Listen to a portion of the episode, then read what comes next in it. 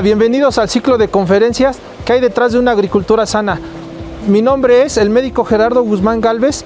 Trabajo en el Comité de Sanidad Acuícola del Estado de México como profesional de proyecto en el área de inocuidad. Hoy nos encontramos en la unidad de producción acuícola de trucha arcoíris en Temuaya, Estado de México. Estamos con el responsable de la unidad, el señor Elías González, y hoy les platicaremos cómo se aplican las buenas prácticas en la unidad de producción acuícola.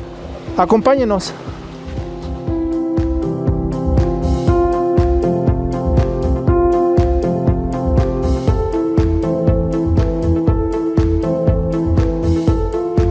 Estamos en el acceso de la unidad de producción y aquí es donde comienzan las buenas prácticas.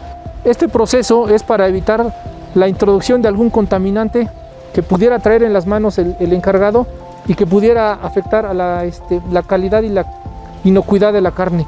Este proceso tiene o debe de durar de 30 a 40 segundos y posteriormente ingresaríamos a la unidad de producción para conocer los siguientes procesos de las buenas prácticas.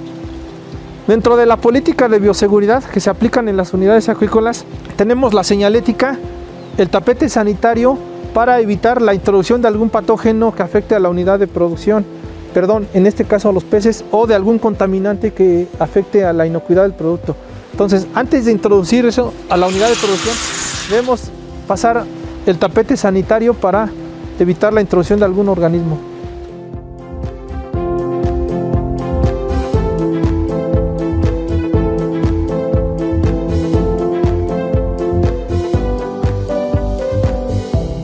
Después de ingresar a la unidad de producción y algo muy importante antes de realizar cualquier actividad en la unidad de producción es que el personal cuente con su equipo de protección, que serían gorra o cofia, cubrebocas, mandil de hule y botas de hule.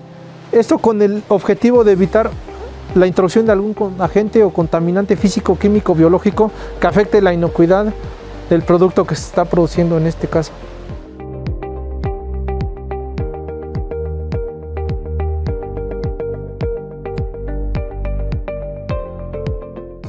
Dentro de las buenas prácticas y, dentro de las consideraciones de salud e higiene del personal, toda persona que labora en la unidad de producción no debe de portar relojes, anillos, pulseras, aretes, en el caso de las damas.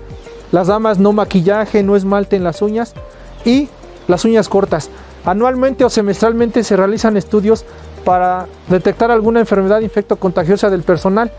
Por ejemplo, análisis coproparasitoscópico, exudado bucofaringio y reacciones febriles. Toda esta información se registra en un, una bitácora que está dentro de la carpeta de, de la granja para llevar un control.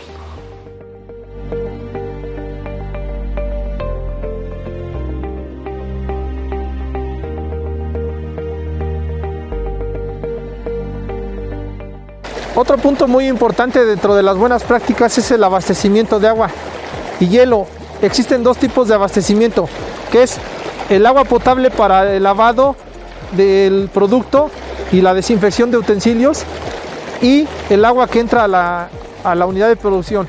Esta agua que entra debe, es de río o manantial, debe estar libre de algún contaminante, por ejemplo, de afluentes que tengan drenajes, que contengan alguna, un producto químico de alguna fábrica. En este caso, esta unidad está libre de algún contaminante tanto físico, químico, biológico. En el caso del agua potable, esta se analiza anualmente para detectar alguna bacteria, por ejemplo E. coli o salmonella, que puedan contaminar el producto, en este caso trucha.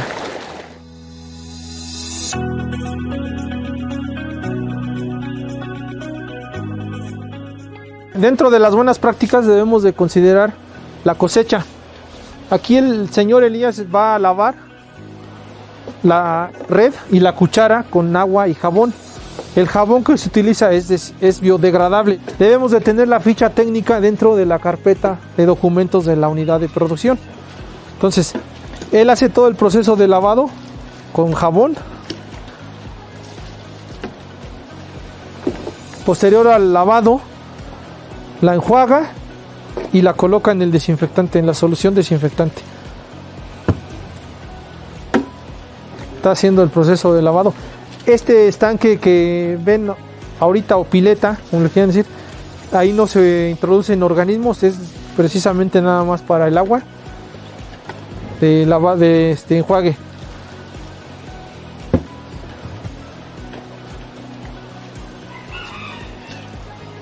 Esa es agua potable.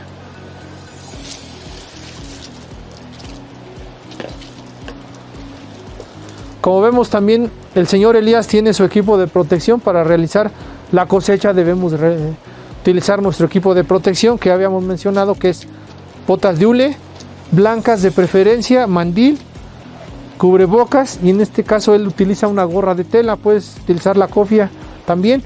No es necesario la utilización de guantes. Hay productores o hay personas que sí los utilizan. Aquí es, es cuestión de, de, este, de practicidad. Pero como mencionábamos que ellos están libres de alguna enfermedad, pues no es necesario la utilización de los guantes. Esta agua que está corriendo se va a los drenajes, son independientes de la, del agua que se introduce al área de producción, no hay ningún riesgo de que contamine este, la, la fuente de agua.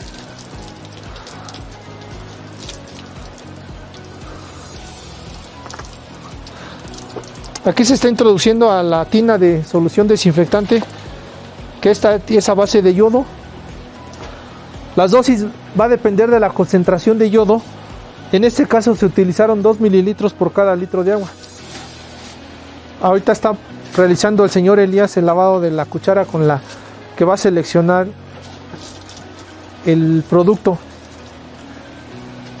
Igual con agua y jabón se enjuaga y se desinfecta.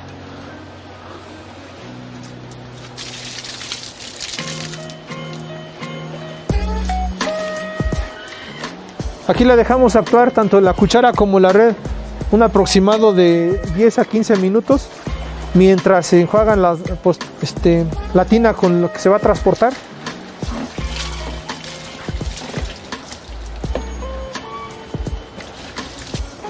La tina también se tiene que desinfectar por los restos que hayan quedado de jabón.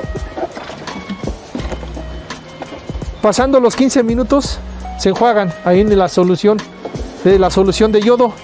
La tina que está a continuación es agua potable. Se enjuaga.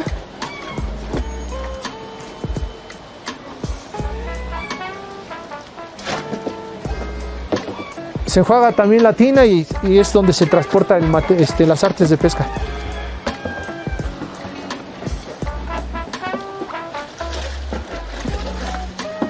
Ahí se coloca la red, la cuchara para ser transportadas al estanque de cosecha.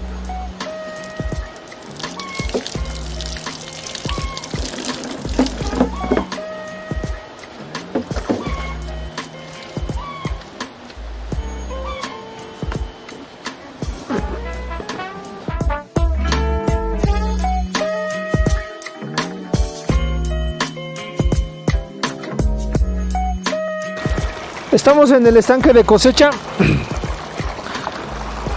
vamos a, empezar a, a, para sacar el producto. Como ven, ya todo está desinfectado. La cubeta blanca que ustedes ven eh, atrás del señor Elías es una cubeta que es de yogur o de miel. Se deben utilizar cubetas que contengan, ahora sí, productos alimenticios. No se pueden utilizar cubetas que tengan aceites, grasas o algún otro químico.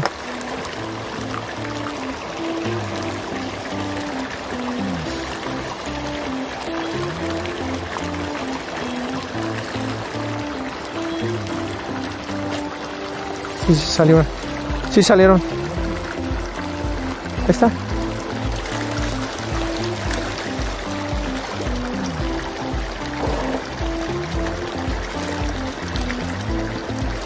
Ya, echa una.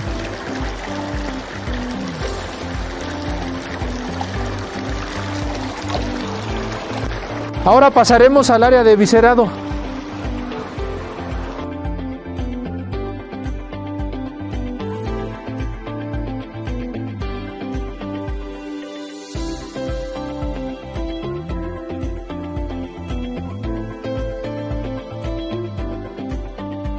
Estamos en el área de viscerado donde el señor Elías antes de viscerar tiene que lavar toda la superficie con agua, jabón. Posteriormente la desinfecta con una solución de yodo y empieza el proceso de, de viscerado. Ahora viene el proceso de desinfección con un atomizador de toda la superficie donde pueda tener contacto la, en este caso la trucha. Viene ahora igual el enjuague con el agua potable. Esta agua que se utiliza en el área de viscerado debe ser potable. debe estar libre de coliformes, E. coli y salmonela. Está desinfectando el recipiente donde coloca la bolsa para este para colocar el producto cuando ya se entrega al cliente.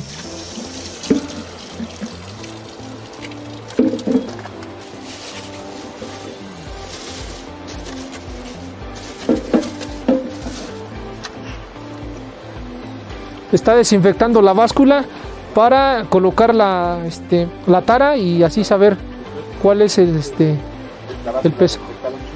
Cabe recordar que todas estas acciones de limpieza y desinfección y de los manejos que se realizan en la unidad se tienen que anotar en las bitácoras que están en la carpeta de la unidad de producción. Diariamente se tiene que hacer todo este proceso. Antes de realizar el proceso de viscerado se tiene que volver a lavar las manos por cualquier residuo químico, en este caso del yodo o jabón que haya quedado en sus manos y evitar la contaminación del producto.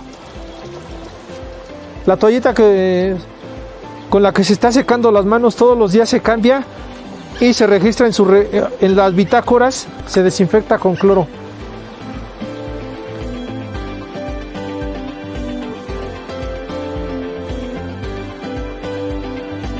Ahora va a proceder al pesado de la sacrificio y pesado de la, de la trucha.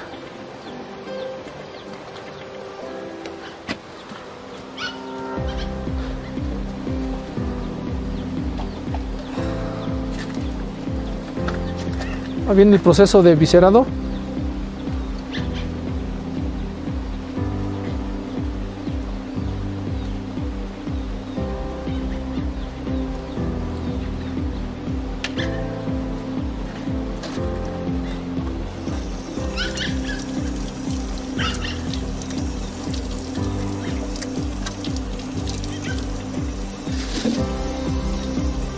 Aquí el manejo de las vísceras se echan en un, bote y se colocan en la fosa de eliminación de desechos, donde se, les echa una capa de vísceras, una capa de cal y una capa de material orgánico para este, su descomposición. Y así es como se entrega este, en la bolsa al cliente. Posterior al proceso de viscerado se, se, lava y se desinfecta todos los utensilios y equipo que se utilizó para que se vuelvan a colocar en el lugar de almacenamiento y se vuelvan a este puedan utilizar en otra ocasión. Cuchillos, el balanzón, la cubeta o la tara, la báscula y toda la superficie de la tarja.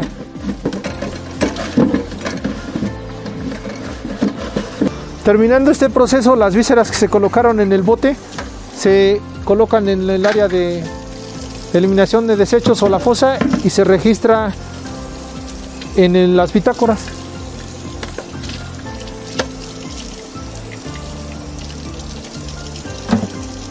Y al término de la jornada laboral, la toallita que se utilizó, que está aquí en esta área, se, se lleva al área de lavado y desinfección de de la ropa de los, de los trabajadores, sus botas y, y se termina el proceso.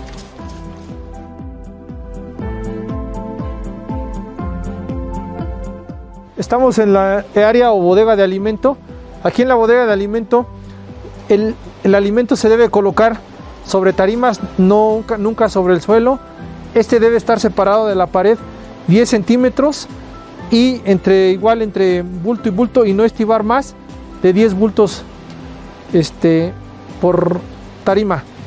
También en la bodega podemos colocar utensilios o artes de pesca siempre y cuando estén identificados y en un lugar específico, no mezclados con el alimento ni con otras sustancias.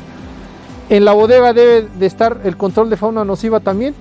El control de fauna nociva es con una, este, una trampa y una de caja de con productos rodenticidas.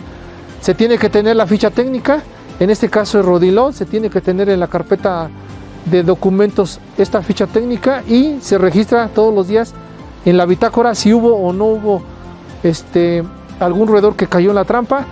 Y este roedor lo que se hace cuando se llegan a encontrar ya muertos por el tipo de veneno que se pone, se entierran en la, en la, en la fosa. Pero normalmente como se lleva un control no existen roedores dentro de la bodega.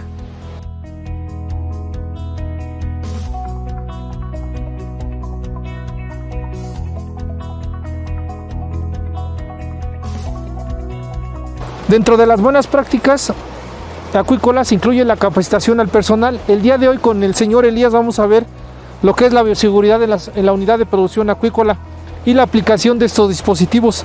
Entonces, la bioseguridad de Elías es el conjunto o medidas que se implementan en las unidades de producción para evitar o prevenir la entrada de algún agente o algún contaminante. Dentro de las políticas de bioseguridad tenemos la malla ciclónica, para evitar que entre la gente ajena a la unidad de producción, como habíamos visto, los animales, para evitar su entrada y obviamente para evitar que entren ahora sí la, gente a, a, robar, ¿no? Entonces, los letreros ya habíamos visto que es otra medida de bioseguridad, el tapete sanitario, el lavarse las manos, el usar el equipo de protección también. Como ves aquí en la página 25 debe estar pegado el reglamento de, de higiene y la política de bioseguridad como se muestra en la, entrada de la unidad. También una medida de prevención o de es la, la, este, la malla y la pajarera también que sería la malla sombra. ¿Sale? Para evitar que las aves vengan, introduzcan y traigan algunas enfermedades. En la entrada vemos que está el tapete y también hay un vado vehicular para cuando las camionetas entran a dejar producto, ¿no? O de aquí se va a otras unidades de producción. Otro dispositivo de bioseguridad es antes de que trabaja de trabajar cuando interrumpa sus actividades antes y después de ir al baño o cuando dejes de hacer cualquier actividad dentro de la granja es lavarte las manos, que ya lo vimos en la entrada, ¿no? Todas las acciones que tú realizas en la unidad de producción deben ir registradas en en una libreta. En una libreta o las bitácoras, ¿sale? ¿Tienes alguna duda?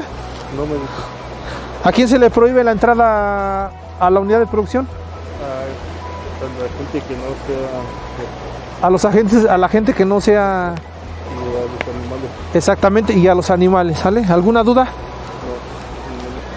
No, ¿No? ¿Ninguna? Órale, seguro.